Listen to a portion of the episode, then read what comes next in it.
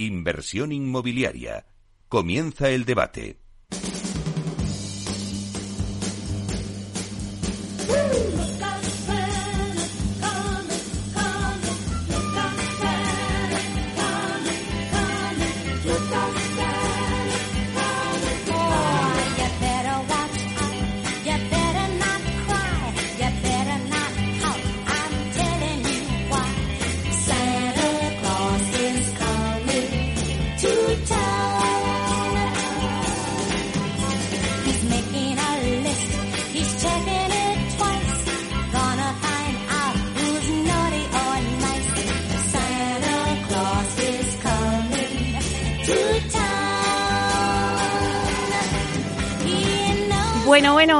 Alegría escuchar esta sintonía. No es la sintonía que tenemos siempre de debate, pero es la sintonía navideña que nos pone feliz y que estamos ya viendo cómo han salido todos los premios. Nos queda el cuarto premio, uno de los cuartos premios, digo. Ya ha salido el primer premio, el 5.490. Espero que todos nuestros oyentes les haya tocado la lotería y estén, vamos, celebrándolo ahora mismo como, como tiene que ser. Bueno, pues yo os voy a contar un poquito que, bueno, hoy en el debate vamos a analizar la situación de las ayudas a la rehabilitación de viviendas. La rehabilitación de un edificio no consiste solo en realizar una renovación estética o estructural del edificio, sino que con la rehabilitación pues también puede mejorarse significativamente tanto el aislamiento térmico de nuestras viviendas y conseguir importantes ahorros en consumos de calefacción y refrigeración, ¿no? Este aspecto quizá cobra ahora especial importancia en la situación actual de encarecimiento de la energía que tenemos. Bueno, pues para incentivar este tipo de actuaciones existen en nuestro país diferentes líneas de actuación a la ayuda a la rehabilitación. Hemos hablado muchas veces los fondos Next Generation, ¿no? Bueno, pues vamos a ver en qué punto estamos con expertos en la materia. Hoy contamos una mesa, pues con una mesa de lujo como tenía que ser hoy en el día del 22 de diciembre, el día de la lotería, que os voy a pasar a, a presentar. Está con nosotros José María García, viceconsejero de Vivienda y Ordenación del Territorio de la Comunidad de Madrid. Buenos días, José María. Buenos días de salud, Meli. Otra vez encantado de estar aquí contigo. Bueno, la verdad es que eh, os doy las gracias porque este es un día especial, pero me gusta estar con vosotros para debatir este tema. Eh, bueno, no sé si te toca la lotería ya, José María. Eh, día de salud es decir, no, no de dinero, por tanto no me ha tocado. Bueno, pues la verdad es que tienes razón, lo importante es la salud, claro que sí. Bueno, seguimos también con Mario Martínez, que es director de contratación de Rehabiten. Buenos días, Mario. ¿Qué tal, Meli? Buenos días. Pues nada, un placer, tenemos salud, ¿eh? Tenemos salud. Muchísima salud, no he recibido ningún mensaje de casa, así que me imagino que seguirá igual. bueno, y también está con nosotros Javier Ron, director comercial de negocio de consumo de Banquitten Consumer. Buenos días, Javier. ¿Qué tal? Buenos días, Meli. Gracias por la invitación. Bueno, con lo cerquita que estamos y lo que me cuesta traerte al, al debate, ¿eh? Pues ya estamos aquí. bueno, pues me alegro, muchísimas gracias. Yo creo que tenemos que comentar muchas cosas sobre este tema porque hay mucha gente que nos está escuchando y que dice, bueno, pero al final, ¿qué ha pasado con los fondos, eh, las ayudas a la rehabilitación? ¿Lo vamos a consumir, pues esta cuantía que teníamos? ¿Vamos a llegar, no vamos a llegar? Hay tantas dudas sobre todo esto, sobre todo las comunidades de propietarios que también, pues, pues están en dudas diciendo, bueno, pero es que, eh, claro, no nos subvencionan todo, hay que pedir parte de esa financiación. Bueno, pues aquí están eh, tanto José María eh, por parte de la Administración para contarnos cómo están evolucionando, también Mario para eh, cómo hace un agente rehabilitador, cómo está ayudando a las comunidades y también Javier para que nos cuente el tema de la financiación. Así que tenemos las tres patas fundamentales para este debate. Bueno, vamos a empezar, si queréis, haciendo una ronda y quiero que me digáis cada uno de vosotros pues cuál es la situación que tenemos del parque inmobiliario de Madrid y por qué tenemos que rehabilitar nuestra vivienda ahora. ¿Empiezo yo? Sí, José María. Bueno, pues eh, yo creo que eh, gracias a, tu programa también y, a todo lo que se mueve en nuestro sector, todos tenemos claro que nuestro parque residencial está obsoleto, está deficientemente conservado y eh, es ineficiente energéticamente, inaccesible y en algunos casos insalubre. ¿no? Y, por tanto, esa descripción, más del 50% de nuestro parque tiene esa situación, nos debería empujar precisamente a, cambiar esa realidad y transformarla por otra distinta que tuviera eh, respuesta en esas cuestiones que son deficitarias. Y en ese sentido, partiendo de, esa situación, lo que nos encontramos es una serie de estímulos que han convergido en el tiempo, fundamentalmente apoyados en los fondos de recuperación y resiliencia, los MRR, que en este momento facilitan un nivel de subvención muy alto, acompañado de una deducción fiscal y para mí muy relevante la existencia de un tejido empresarial que ha sabido dar respuesta a este momento. ¿no? Por un lado, desde el concepto técnico y, del proyecto para definir programas de rehabilitación integral que transformen completamente el edificio, pero también en el acompañamiento gestor para la toma de decisiones de la comunidad de propietarios y muy relevante también para ayudar en la financiación del diferencial entre la subvención, que es altísima, puede llegar hasta el 80% del valor de la rehabilitación, con el coste final de esa intervención. Una financiación competitiva a medio y largo plazo que complementa todo ese proceso.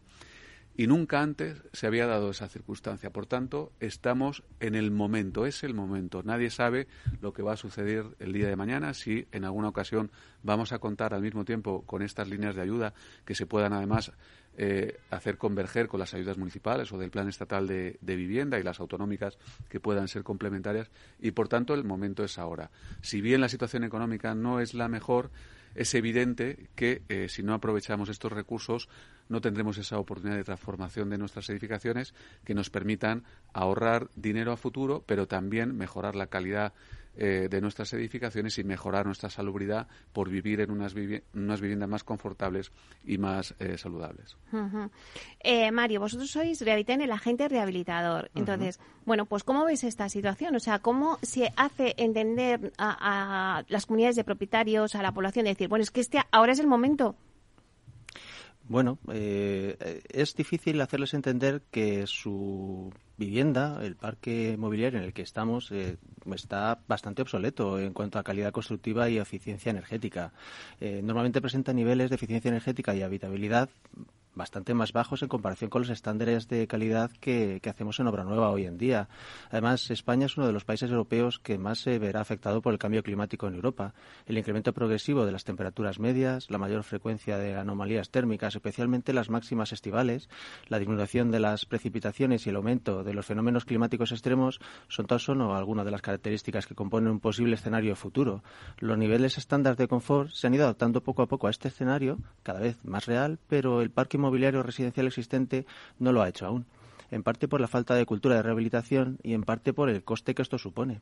Si sumamos la situación actual con los precios en alza de la energía, cada vez más familias tienen dificultades para llegar a final de mes, en parte porque climatizar sus viviendas mal aisladas cuesta mucho más dinero que hacerlo en viviendas ya rehabilitadas con una demanda energética muchísimo menor. Claro, nos lo decía antes también José María. O sea, eh, hay que aprovecharlo porque hay una oportunidad con unos fondos, pero es verdad que no lo cubren todo, pero también se está eh, implicando los bancos para dar ese porcentaje. Entonces, ahora mismo hay financiación a pesar de que estamos en un momento complicado eh, a nivel macroeconómico. Javier, ¿cómo ves la situación? Bueno, pues la situación yo creo eh, que es eh, de oportunidad, oportunidad por el volumen que tenemos de viviendas eh, potencialmente rehabilitables. En Madrid es un poco pues como el resto como el resto de, España, pero es verdad que las grandes ciudades como Madrid y Barcelona pues se acentúa un poco más. El 70% de las viviendas en Madrid son anteriores a 1980, por lo tanto son ineficientes energéticamente y algunas de ellas no tienen ni certificado energético. Por lo tanto, tenemos todo, todo el campo orégano aquí para, poder rehabilitar. Y luego la oportunidad son 160 millones en el plan de rehabilitación en la Comunidad de Madrid. Son ayudas históricas que si esto eh, lo añades a, la implicación del sector privado, en este caso la financiación privada, pueden ser, se puede multiplicar por dos las actuaciones que podemos hacer. Las ayudas a nivel individual son de hasta el 80% de la actuación, 18.800 euros de máximo por, por vecino, que es, que, es una cantidad muy importante. Ayudas fiscales, que es importante decir, ayudas fiscales inéditas en cuanto que no imputa en la declaración de la renta, en el IRPF del vecino, deducciones fiscales de hasta el 60%. Y luego en Madrid, por ejemplo, la ciudad de Madrid, pues oye, eh, hay otras ayudas, por ejemplo, reducciones del 50% del IBI los, los siguientes tres años, eh, siempre y cuando eh, instale uno un sistema de aprovechamiento solar. Es decir, que hay una serie de ayudas que van a ser que son irrepetibles y es, una, es un momento eh, fundamental. Y luego oportunidad porque los bancos hemos entendido eh, este mercado y por lo tanto sabemos que no se puede realizar este tipo de actuaciones como se venían haciendo con las famosas derramas, ¿no? las comunidades de vecinos, que al final el 70% de los edificios en este país se articulan por comunidades de propietarios, no se puede ir haciendo este tipo de actuaciones con las famosas derramas de manera extraordinaria y los bancos lo hemos entendido, por ejemplo en Banquinte pues vamos a soluciones de largo plazo, hasta 12 años, de tal manera que a nivel vecino vecino la cuota y el esfuerzo es, eh, es, muy, es muy amable para, para el vecino. Vamos con dos años de carencia para compasarlo precisamente con la llegada de la subvención, para que esos dos primeros años que se está haciendo la actuación el vecino no tenga una implicación financiera importante.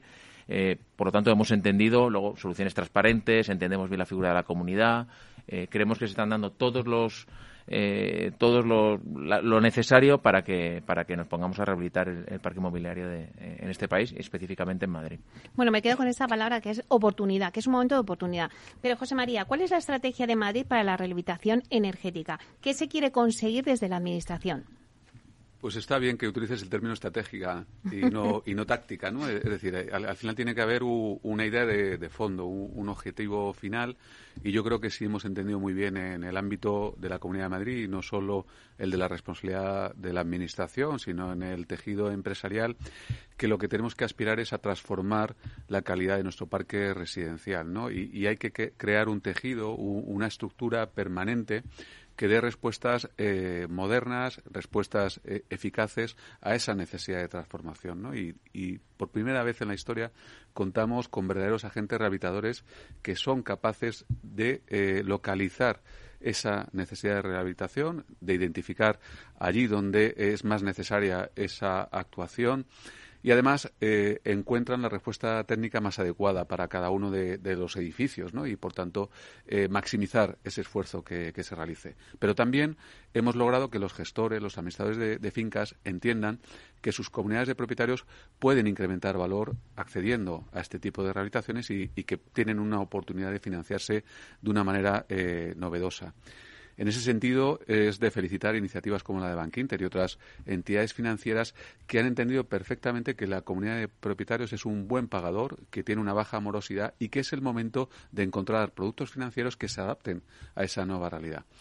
Y eh, finalmente, la Administración, por la vía de la subvención, la deducción fiscal, la existencia de oficinas de rehabilitación que informan a los vecinos y, a, otras entidades municipales y locales, logran generar ese, ecosistema que nos va a ayudar a transformar el sector eh, de, la edificación, del sector de la rehabilitación. Antes funcionábamos de manera atomizada, ¿no? con pequeñas empresas que resolvían pequeñas actuaciones. Y ahora sí que hemos logrado hacer ver que es el momento de la rehabilitación integral. Si uno tiene un edificio mal conservado, que se puede caer, o que no va a superar una inspección técnica de edificios, o tenemos un edificio que es inaccesible, un edificio probablemente ineficiente energéticamente, y que además, en cierto modo, es insalubre, es el momento para rehabilitarlo integralmente, porque con la convergencia de, todas las ayudas, el esfuerzo que hay que realizar en algunos casos apenas llega al 20% del eh, coste de la misma. Y en cualquiera de los casos, desde el minuto uno de la finalización de la obra, nos estaremos beneficiando de un ahorro significativo y incrementando el valor patrimonial de esa vivienda. Es decir, ese esfuerzo que se haga, que es menor que el coste de la obra, se va a recuperar sobradamente con la mejora patrimonial de la vivienda. Por tanto, yo no veo eh, más obstáculo que la situación económica actual, que genera incertidumbres, para que apostemos todos por la rehabilitación.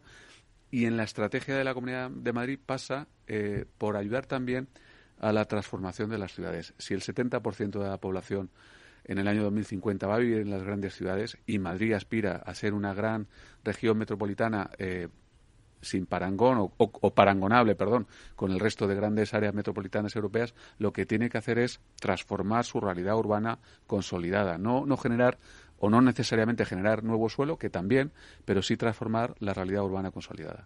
Claro, si ponemos ahora eh, las cifras, ¿no?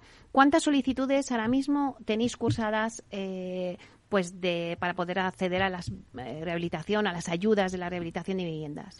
Pues para ser sintéticos, eh, por un lado tenemos eh, del orden de 160 millones de euros en principio comprometidos con entidades locales, con ayuntamientos fundamentalmente, mediante la declaración de 26 eh, entornos de rehabilitación programada, los SERP que define los fondos de recuperación y, resiliencia.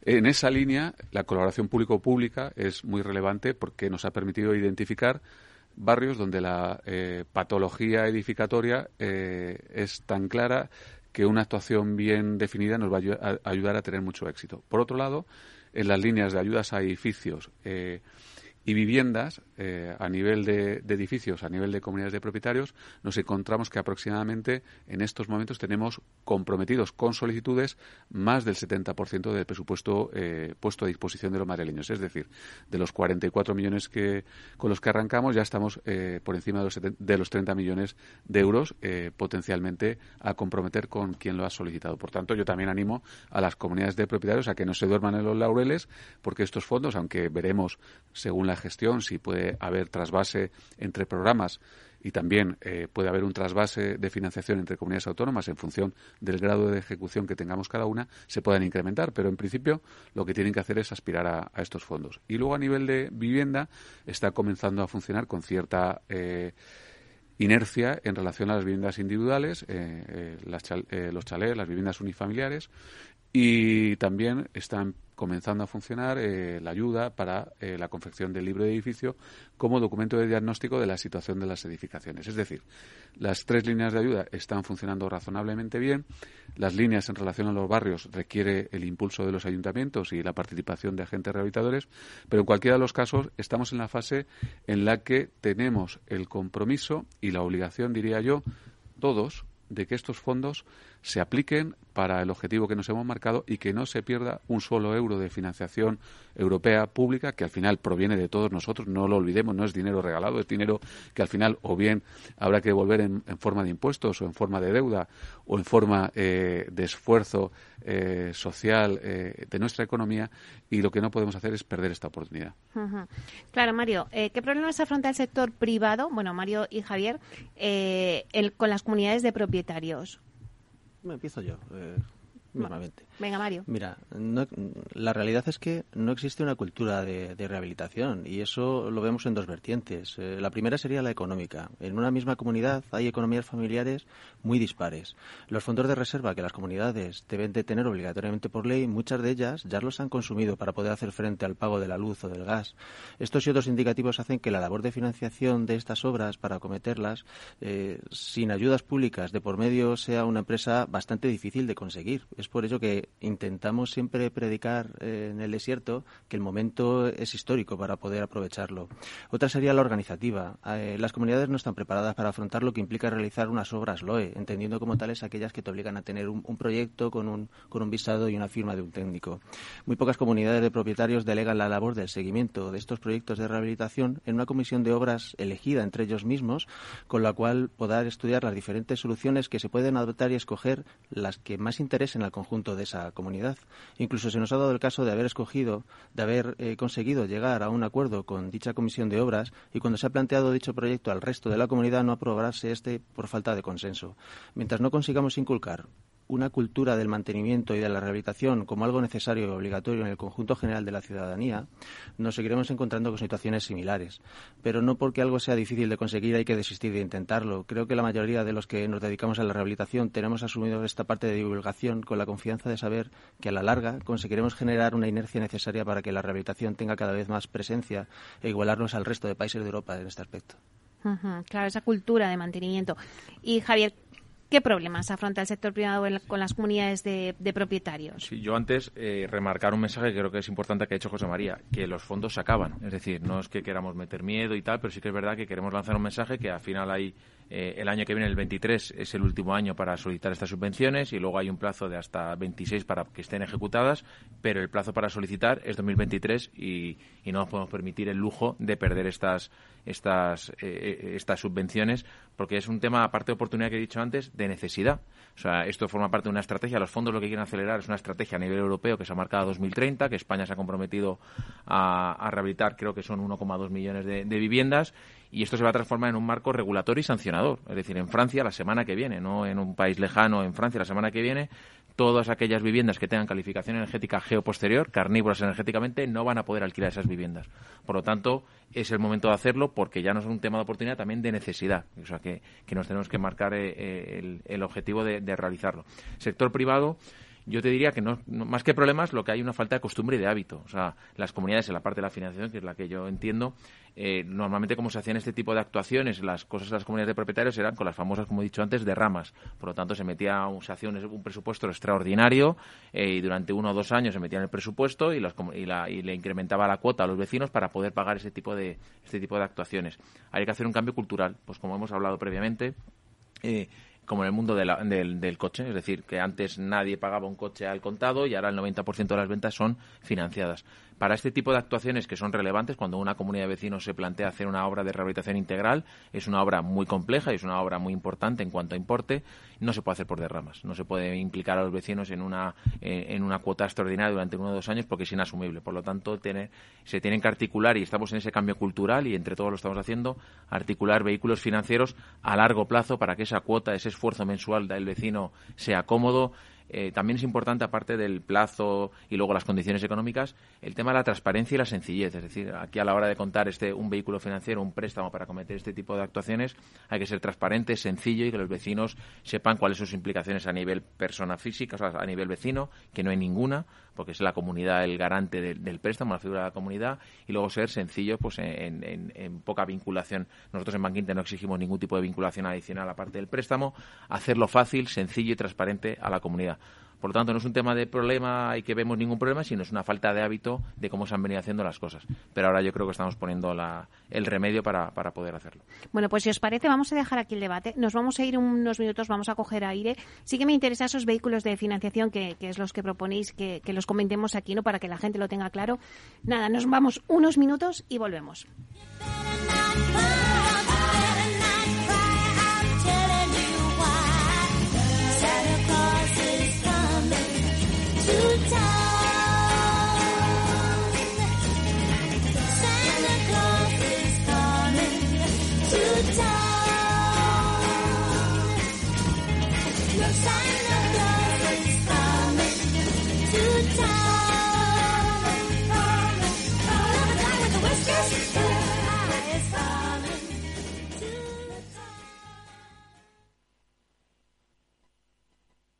Hey, asistente, ¿cuál es el mejor fondo de inversión del año? Hay aproximadamente 54 millones de resultados. ¿Quieres que los lea? Uf, mejor que no. Puedes seguir buscando entre millones de contenidos, pero un asesoramiento de calidad solo te lo dará un especialista. En Renta 4 te ofrecemos un servicio de asesoramiento gratuito siempre que lo necesites. Entra en r4.com y descubre cómo te podemos ayudar. Renta 4 Banco. ¿Quieres más? ¿Sabes qué decimos en Andalucía? Disfruta las pequeñas alegrías cada día. Y cualquier día del año, ven Andalucía. Y también te lo digo yo, Antonio Banderas. Estas navidades, date una alegría. Ven Andalucía. Campaña financiada con fondos FEDER, Junta de Andalucía. Capital Radio, Madrid, 103.2 FM. Disfruta de la mejor cocina gallega en Montes de Galicia. Todo un clásico moderno en el barrio de Salamanca. Disfruta de la variada dieta atlántica, de las mejores carnes y pescados tratados con respeto y transparencia y regados con una de las mejores bodegas de la zona. En grupo, en familia o en pareja, Montes de Galicia te ofrece el espacio perfecto en cada ocasión.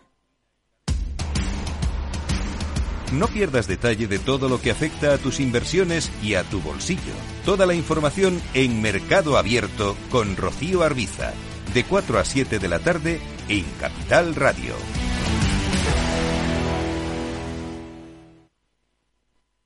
Capital Radio, la genuina radio económica. Escucha cada jueves, a partir de las 11 de la noche, en Líderes Globales, las entrevistas que Raúl Castro nos trae desde Florida.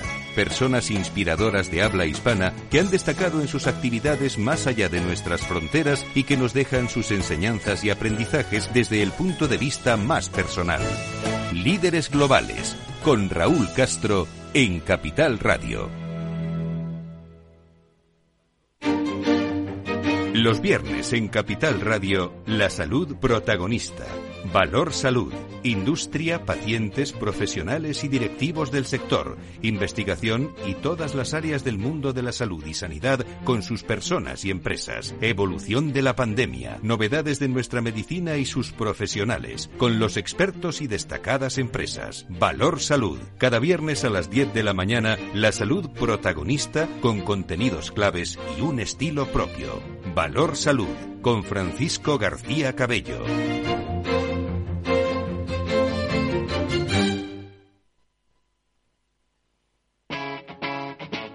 Capital Radio.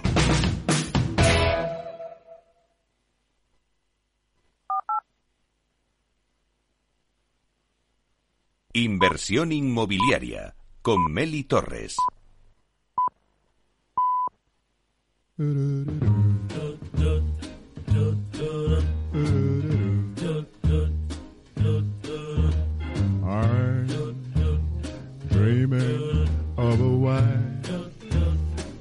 Christmas, just like the ones I used to know,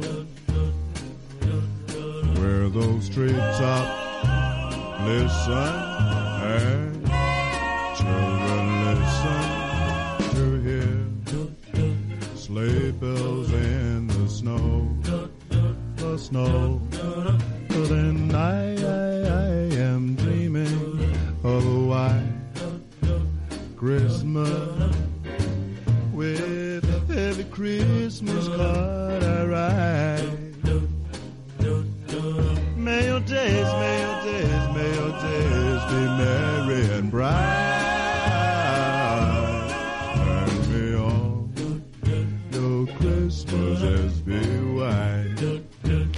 Bueno, pues seguimos con nuestro debate sobre las ayudas a la rehabilitación de viviendas en este 22 de diciembre de 2022, con el día de la lotería, que ya ha salido el gordo, o lo vamos a repetir para algunos que estéis despistados, es el 5.490.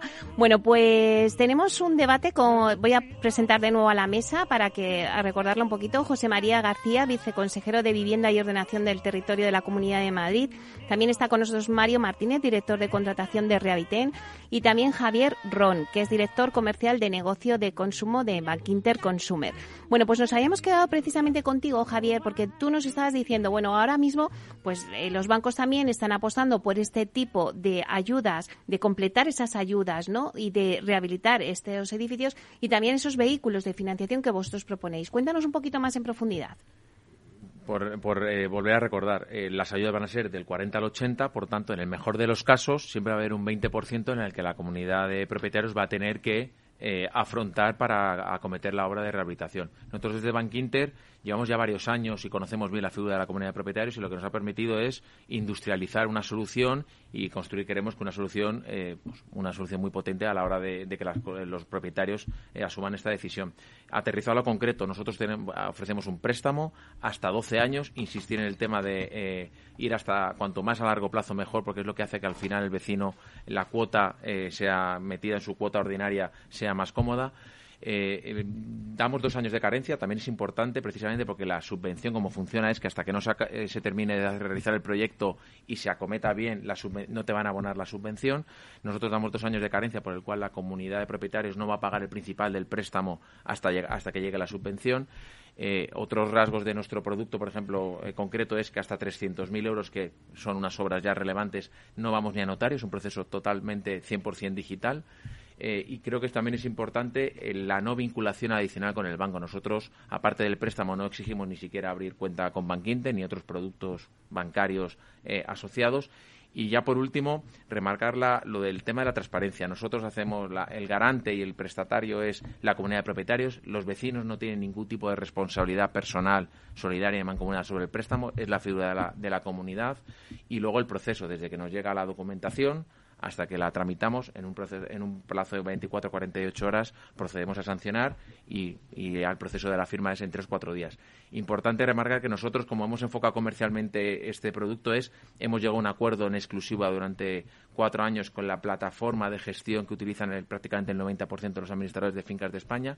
Creemos que el administrador de fincas es un eh, es un actor muy relevante aquí, que es el que mueve, mueve la vida de la comunidad. Nosotros tenemos un acuerdo con GESFINCAS, que es el software de gestión de, de los administradores, de tal manera que cualquier administrador que quiera proponer este tipo de financiación, este tipo de propuesta a la comunidad de propietarios, dentro de su software, dentro de su intranet, por decirlo de una manera, tiene la propuesta de Bank Inter para poder tramitar la, la, financiación. Y ya por último, pues llegando a acuerdos muy relevantes con agentes rehabilitadores, que algunos está aquí representados en esta mesa, de tal manera que, podamos, bueno, que la agente rehabilitador a la hora de, contar un proyecto y, a una comunidad también vaya con el brazo financiero, con la propuesta financiera para ese famoso proyecto llave en mano.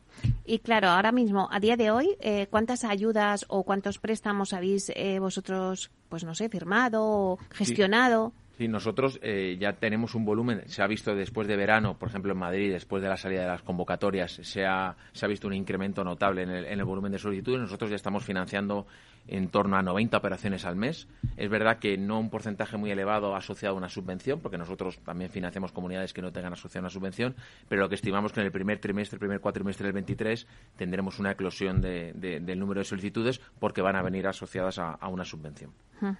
Mario, claro, cuéntanos un poquito la, situación que tenéis vosotros ahora como agente rehabilitador. No sé si las comunidades de propietarios son proclives a rehabilitar sus fincas. Antes me decías que se necesita esa cultura, ¿no? Que todavía no está? Pues eh, verás, eh, ahora mismo la rehabilitación de viviendas se sigue viendo en muchos casos como una carga y romper esa inercia es bastante complicado. Eh, sin ninguna duda, el principal reto es convencer a, a los propietarios, como agente rehabilitador, parte de mi labor es explicar a los usuarios eh, los beneficios que obtienen cuando se invierte en rehabilitación, eh, logrando mejorar su calidad de vida y, sobre todo, eh, como hemos comentado antes, incrementar el valor patrimonial de sus inmuebles. ya hemos comentado también que la situación económica no es la mejor para una comunidad que decide meterse en obras de este calibre, pero sí cada vez hay más concienciación. Es cierto que cada vez recibimos más llamadas, cada vez hacemos más visitas, cada vez estudiamos más solicitudes de todo tipo de de, comunidades, de, bastantes zonas de, Madrid y de, bueno, también estamos ahora mismo con una pata en Andalucía. Eh, todo esto es parte gracias al esfuerzo conjunto que se está haciendo entre las administraciones públicas y la empresa privada y sobre todo eh, también la, pata de, financiación. Eh, toda esta divulgación y publicidad que se está haciendo sobre las ayudas existentes y las oportunidades que esto supone ahora mismo. Por ahora son pocos los que ya están realizando las obras de mejora, pero esperamos que esto crezca de forma exponencial cuando se vaya comprobando que esto es muy típico también en España, que, aquellos vecinos de barrio que ya eh, se han metido a rehabilitar sus viviendas, eh, posteriormente pagarán bastante menos por sus consumos y mantendrán sus viviendas en unos estándares de calidad y de confort bastante mejores que los que todavía no han dado eh, ese paso. Claro, ahí está, que no solamente es, te vas a ahorrar en tus facturas de la luz y del gas, sino que también yo creo que, la, que, que es un factor determinante de cara a la salud. José María, empezábamos diciendo salud, no nos ha tocado la lotería, pero tenemos alumno. Eh, eh, claro, ha habido casos, por ejemplo, en Manchester, eh, en diciembre del 2020, un niño de dos años, pues, pues murió, ¿no? Por insalubridad de su vivienda en Inglaterra. Entonces, bueno, pues hasta qué punto hay que asociarlo y decir, bueno, es que esto ya es un tema de salud. Pues no tengo ninguna duda, ¿no? Al final, eh, hay que explicar, ¿no? Y, o, al menos reflexionar sobre la cuestión de que nos preocupa mucho el aire que respiramos de la atmósfera cuando salimos a la calle, ¿no? Y, resulta que pasamos prácticamente el 90% de nuestro tiempo en recintos cerrados, ¿no? Ya sean en la oficina donde trabajamos o en nuestra vivienda. Y al menos 2,5 veces el aire interior de nuestra, de nuestra vivienda está más viciado que el aire del exterior y esto no lo sabe la gente o no, o, no lo percibimos como tal, ¿no? No conozco el caso concreto de Manchester, pero, pero la humedad, el exceso de humedad dentro de una vivienda puede generar esporas y para las personas que sean asmáticas o que tengan algún tipo de alergia, esa, e, ese, esa agresión continuada en el tiempo de unas esporas puede generar eh, problemas de salud, incluso la muerte, ¿no? Y por tanto, una rehabilitación integral que tenga en cuenta la circulación del aire, eh, la reducción de la humedad, eh, generar un nivel de confort que no demande un exceso de energía eh, térmica para poder calentar tu vivienda y, por tanto, si tienes un nivel de calefacción y de climatización adecuado en cada época del año, permitirá un descanso más racional. Si tú puedes acceder, entrar y salir a tu vivienda y sea accesible universalmente, requerirás menos eh, atención domiciliaria o podrás acudir con más frecuencia a tu médico especialista, es decir, ayudará a mejorar tu, salud. En la obra nueva, eh, en los nuevos estándares de, edificación, em, eso se ha definido eh, como el wellness real estate, que está muy estandarizado para las oficinas por una cuestión de productividad, es una cuestión al final de que el trabajador no enferme y pueda acudir a su trabajo y rendir adecuadamente, pero en relación a lo residencial, ese concepto en la obra nueva yo creo que ya está integrado porque se conciben las edificaciones pensando también en la eh, radiación solar, en el exceso o la mejora de la iluminación interior, la circulación y aprovechamiento del aire, la eh, climatización a través de suelo radiante, desde el suelo al techo, una serie de conceptos que ayudan a mejorar el confort y, la salud.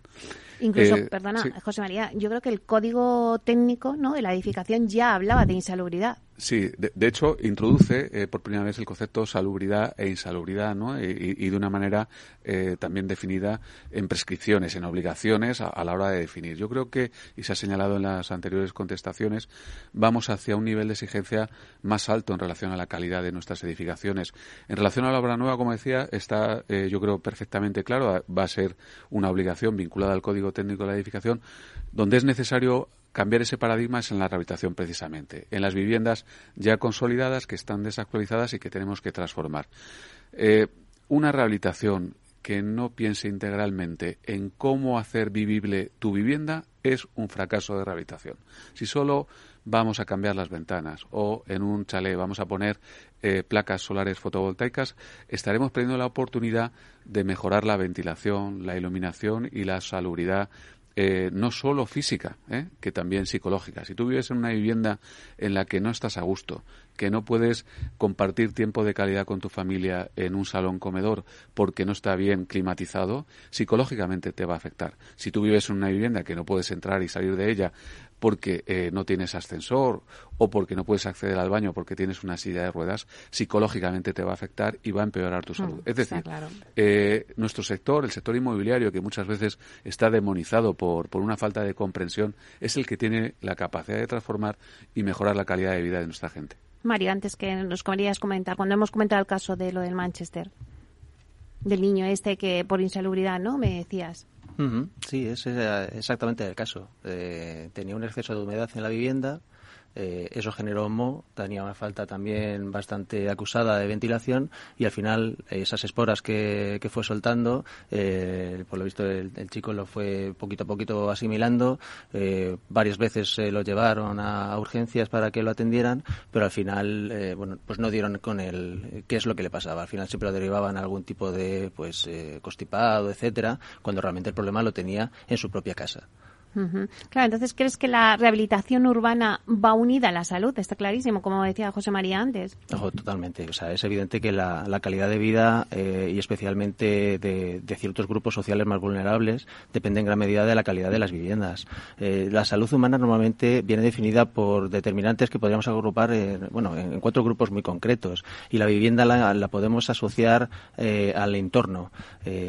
los determinantes físicos como la herencia genética no son modificables eh, los determinantes relacionados con los hábitos de vida son modificables mediante decisiones personales y se considera que el entorno, no siendo modificable individualmente, sí puede mejorarse de forma colectiva si se actúa sobre ellos mediante la integración de los objetivos de salud de las políticas públicas. Cuando se habla del entorno, eh, siempre incluimos también tanto la vivienda como equipamientos, zonas verdes, bueno, etcétera. Actualmente existen muy poquitos datos que estimen los costes económicos para la sanidad que podrían ser derivados de las condiciones de inhabitabilidad de de, ciertas viviendas. Los estudios en España siempre se han centrado en la efectividad de los planes de prevención en las olas de calor y frío y utilizan los valores de investigaciones eh, de otros entornos de otros países. Eh, estudios europeos señalan que los beneficios derivados de la rehabilitación de las viviendas son múltiples, además del impacto directo sobre la salud de los habitantes que ya no estarían expuestos a bajas o altas temperaturas, la reducción de las emisiones de gases contaminantes por un menor uso de los sistemas de climatización supondría una mejora directa de la calidad del aire exterior. Otros efectos positivos sería la disminución de las visitas a los servicios de urgencia y despoetilización, así como el absentismo laboral y escolar por enfermedad. No tenemos datos eh, que permitan cuantificar económicamente todos estos beneficios, pero es evidente que mientras el cambio climático avanza, una mayor parte de la sociedad española entrará en situación de vulnerabilidad monetaria, sanitaria y energética, ya que por sus viviendas necesitarán cada vez más energía para mantener las condiciones de confort. Esta vulnerabilidad se reforzará por el hecho de que la sociedad española está cada vez más envejecida y la rehabilitación energética y la regeneración de los edificios y los barrios es una solución que puede dar respuesta a estos problemas, reducir eh, costes sanitarios en el país, reducir consumos y sobre todo la dependencia energética de que tanto estamos hablando últimamente por, por la guerra de Ucrania. Eh, puede ser un vehículo y una contra la lucha y el cambio climático y mejorar la calidad de vida y la salud de los ciudadanos. Claro, Javier, tú también estás eh, en esta línea, ¿no? De rehabilitación urbana unida a la salud. Sí, porque yo creo que se presenta una oportunidad de, realizar todo eh, una rehabilitación integral. Si hacemos rehabilitaciones individuales, no vamos a tener el mismo impacto que si hacemos una rehabilitación integral, que por supuesto tiene impacto en la salud. Si uno, como dice José María, alguna comunidad de propietarios solo se va a hacer una obra de accesibilidad, pues va a tener menos impacto y en términos económicos es, no tiene menos sentido que ahora con las subvenciones y la oportunidad que hay de hacer una rehabilitación integral. Le va a salir, por decirlo claro, le va a salir más barato hacer posiblemente una rehabilitación integral del edificio, metiéndote en la parte energética y en la parte estructural, la parte de, envolventes fachadas, que realizar solo una actuación aislada de accesibilidad o de energía. Por lo tanto, en fin. Creo que es el momento. ¿Qué es lo que más piden en las comunidades de, propietarios cuando van a, asesorarse por un agente de rehabilitación con Rehabilite la envolvente o qué es lo que en realidad más pues piden? Hay mucha desinformación al respecto. Es decir, siempre nos están hablando que quieren colocar placas solares así en general.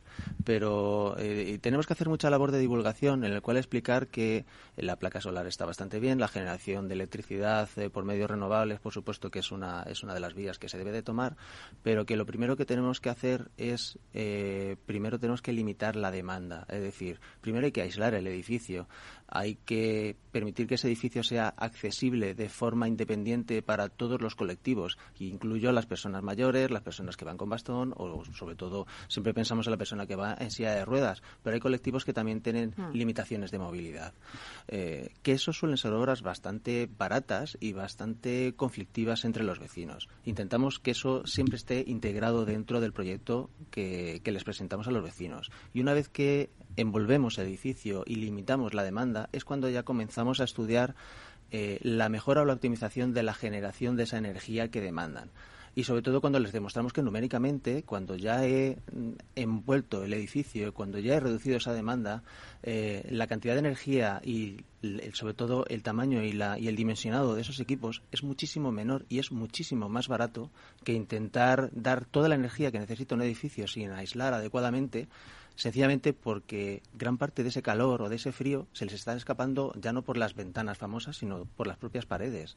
Hay un ensayo que de vez en cuando nos gusta hacer en alguna comunidad de vecinos, sobre todo cuando son bastante eh, proclives a no a no querer ver o no querer entender eh, el problema del aislamiento, que es una, es una prueba que usamos en Obra Nueva, en todas nuestras eh, promociones, que es, una prueba de blower door, de la, de la puerta soplante. Lo que hacemos es aislamos una de las viviendas y metemos presión a través de la puerta de entrada y comprobamos cuántas veces se renueva el aire interior de la vivienda a través de las paredes o de las juntas que pueden llegar a quedar en, en las ventanas. Y, se sorprende mucho cuando ven que su casa... Ahí me está entrando un miedo. Renueva la temperatura entre 6 y 8 veces a la hora. Es decir, fíjate el dinero que estás tirando ahora mismo. Y sin embargo, eh, cuando hacemos la misma prueba en una vivienda que ya eh, hemos actuado sobre ella, ya la hemos aislado y comprueban que se renueva como mucho una vez a la hora, es, que es tan sencillo como comprobar. Yo, mira, eh, esta casa vas a gastarte seis veces menos en calentarla o en enfriarla que si no haces nada en ella. Ay, madre. Eh, José María, antes decía Javier, ¿no? Que, bueno, pues que en Francia ya se están tomando unas medidas de, bueno, pues si no puedes, tienes una, eh, tu casa eficientemente eficiente, no puedes alquilarla. ¿Esas medidas pueden llegar a España? Pues eh, es la ola, ¿no? Que, que nos llegará indefectiblemente, ¿no? probablemente en forma de directiva europea que haya que transponer. ¿no? Eh, eh, por un lado, habrá una obligación de exigencia técnica en relación a la calidad arquitectónica de nuestras edificaciones. Habrá, eh, por otro lado, una obligación eh, contractual de eh, vincular la disponibilidad de una vivienda en el mercado del alquiler a la calidad en cuanto a eficiencia energética de la misma y, por tanto es probable que nos encontremos en esa situación, si bien yo soy más partidario de las medidas de estímulo, es decir, que hagamos más competitivas, ¿no? Eh, en términos dichos eh, en relación a, la calidad de la propia edificación nuestras viviendas por las medidas de estímulo, ya sea estas ayudas directas que, existen ahora, como por las deducciones fiscales que puedan estimular que alguien rehabilite su vivienda de forma integral para ponerla en el mercado de alquiler, porque si no nos vamos a encontrar el efecto contrario, que es eh, se retira la vivienda del mercado del alquiler, habrá menos oferta de viviendas disponibles en el mercado de alquiler, la demanda sigue creciendo, está sostenida en el tiempo y por tanto eso provocará esas famosas eh, eh, esos famosos mercados tensionados del precio del alquiler tienen que ver mucho con eh, la inexistencia de oferta o que esa oferta no sea competitiva. Por tanto, habría que eh, haber unas, eh, tendrían que existir unas exigencias técnicas en relación a las viviendas y unos estímulos que nos lleven a eso, pero en cualquiera de los casos nos podemos encontrar a la vuelta de la esquina una normativa que nos obligue a converger en, en ese tipo de obligaciones. Claro, por eso decís que ahora hay una oportunidad y que, y que hay que aprovecharla. Si os parece ya, eh, estamos como en la recta final del debate y sí que me gustaría, porque hemos dicho muchas cosas, pero para que el oyente se quede con las principales claves de lo que hemos dicho, ¿no? Por parte, pues, tanto de la administración, por parte del rehabilitador y lo que está viendo con las comunidades y por parte de la pata financiera, ¿no? Para que también le demos esa tranquilidad, porque algunos, pues, piensan, oye, es que al final, como no lo cubre todas las ayudas, ya tengo que invertir bueno, pues vamos a darle unas claves al oyente eh, como conclusiones. Si quieres empezamos por, por ti, Mario. Pues eh, yo creo que sobre todo tendrían que evaluar cómo de cómodos están en su casa, tanto de confort térmico como de confort económico. Quiero decir, mm, ahora mismo me estoy encontrando muchísimas comunidades que tienen calderas central de gas o bueno de gasoil y, la única manera que han encontrado, porque no han invertido en, arreglar eh, envolventes, en, mejorar un poquito el, control de esa calefacción, eh, la única manera que han encontrado de intentar mitigar un poquito el precio de la subida de gas es limitando las horas de calefacción. he llegado a ver comunidades que encienden la caldera dos horas al día y, me he encontrado gente mayor con el hornillo de toda la vida que creíamos que ya estaba extinto. Bueno, pues el hornillo me lo he vuelto a encontrar debajo de la, de la mesa camilla. Ha habido un boom, de compras del hornillo. Pero con el riesgo que eso, eso generaba siempre muchísimos problemas, sobre todo por la combustión, que eso genera CO2 y, y, te encuentras una persona encerrada en una habitación sin ventilación con los riesgos que eso conlleva.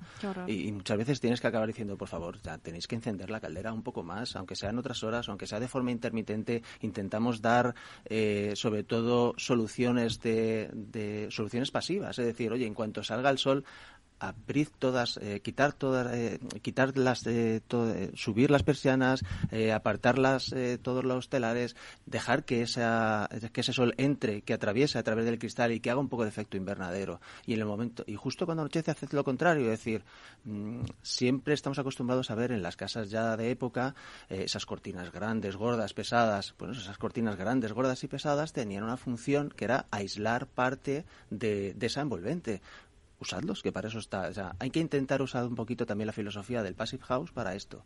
Nosotros tenemos abiertas oficinas de rehabilitación y no solamente informamos también sobre el tema de las ayudas, sino que también contestamos a muchísimas consultas sobre qué puedo hacer en mi casa ahora. Javier, tus conclusiones. Bueno, pues eh, la oportunidad, remarcar la gran oportunidad que hay, que, son ayudas que van a nivel individual del 40 al 80, o sea, pueden acometer una actuación y tener una subvención de hasta el 80% de la actuación con un máximo de 18.800 euros por vecino, que es un importe muy relevante.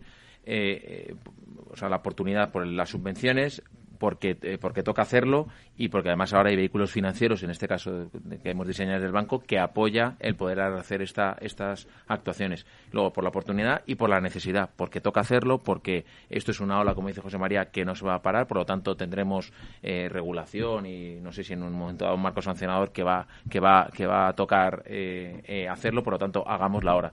Y ya por último, por responsabilidad, por responsabilidad en cuanto a eh, implicaciones con el medio ambiente y por lo menos desde el banco lo tenemos muy claro por impacto por, por impacto con la sostenibilidad y que es un proyecto a nivel país los fondos Next Gen que toca estar a, a la altura. José María, tus conclusiones. Pues coincido plenamente con mis compañeros ¿no? de, mesa camilla, ¿no? como te gusta decir.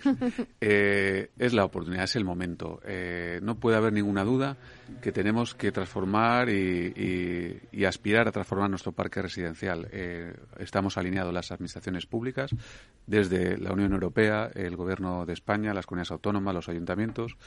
Eh, la sociedad civil se está movilizando desde el punto de vista eh, del sector inmobiliario transformador, eh, con grandes proyectistas, con buenas empresas constructoras, con buenas empresas rehabilitadoras. El sector financiero ha entendido su papel de acompañamiento y de soporte a la comunidad de propietarios. Los agentes, administradores también asumen ese papel de orientar e informar a sus clientes.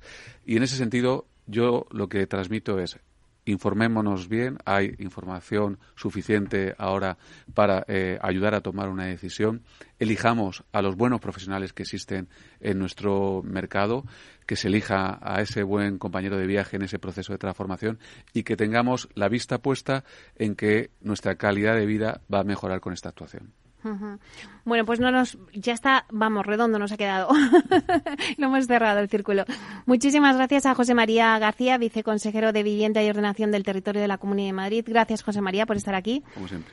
También a Mario Martínez, director de contratación de Rehabiten. Gracias, Mario, por estar aquí con nosotros. Muchas gracias a ti. a Javier Ron, director comercial de negocio de consumo de Bankinter Consumer. Muchas gracias, Javier. A vosotros. Os deseo una feliz Navidad y espero que sigamos debatiendo más sobre este tema también en el 2023. Así que os emplazo. Y a ustedes, señores y señoras que nos escuchan al otro lado de las ondas, gracias por estar ahí y compartir este espacio con nosotros. Gracias también de parte del equipo que hace posible este espacio, de Félix Franco en la realización técnica y de quien les habla, Meli Torres. Les esperamos mañana viernes de 12 a 1 en Inversión Inmobiliaria. Hasta entonces, que sean felices.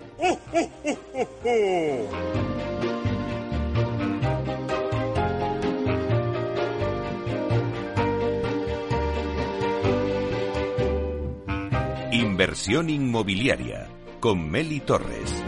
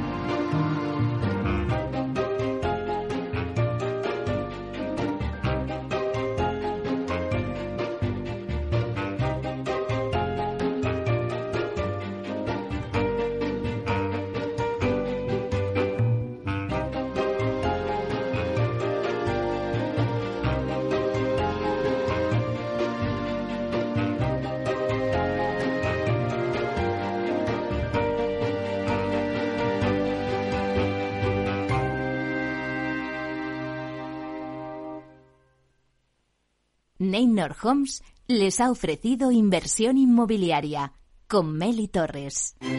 Neynor Homes presenta Inversión Inmobiliaria cada jueves de 10.30 a 13 horas en Capital Radio, un espacio donde se darán las claves para realizar la mejor inversión en inmuebles y sacar la mayor rentabilidad a sus propiedades. No se pierda su cita inmobiliaria de la semana en Capital Radio. Ya no estamos en la era de la información, estamos en la era de la gestión de los datos y de la inteligencia artificial. El tratamiento inteligente de estos datos proporciona un valor enorme a las empresas en sus procesos de negocio. En Piper Lab ayudamos a nuestros clientes a tomar decisiones de negocio basadas en datos. Escúchanos todos los lunes en el espacio de Big Data de Capital, la Bolsa y la Vida. Capital Radio, Madrid 103.2 FM. Gráficas Naciones. Más de 50 años de experiencia en el sector de las artes gráficas. Apostamos por la última tecnología tanto en impresión offset como en digital y gran formato. Realizamos todo tipo de impresión. Tarjetas de visita, folletos, libros, vinilos, decoración y montaje de stands. Más información en el 91 629 2145 o en gráficasnaciones.es. Disfruta de la mejor cocina gallega en Montes de Galicia. Todo un clásico moderno en el barrio de Salamanca. Disfruta de la variada dieta láctica, de las mejores carnes y pescados tratados con respeto y transparencia y regados con una de las mejores bodegas de la zona. En grupo, en familia o en pareja, Montes de Galicia te ofrece el espacio perfecto en cada ocasión. Esto te estás perdiendo si no escuchas a Luis Vicente Muñoz en Capital, La Bolsa y la Vida. Antonio Garamendi, presidente de la COE. Habría que evaluar, eh, y para eso también está la mesa, nos podríamos sentar, y me da igual si hubiera que cambiar la ley, un salario mínimo que se acogiera o que se acoplara eh, a cada uno de los territorios de este país, porque la realidad es que la propia negociación colectiva también va en función de esos territorios. Es diferente cuando vemos el convenio del metal, por ejemplo, pues de Vizcaya es muy diferente al convenio del metal de otra provincia, e incluso del propio País Vasco. Y yo creo que esa es la realidad eh, y es por eso por lo que estamos diciendo este tema. No te confundas. Capital, la bolsa y la vida con Luis Vicente Muñoz, el original.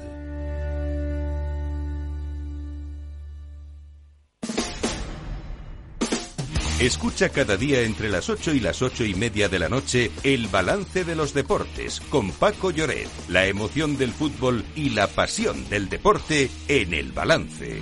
Capital Radio.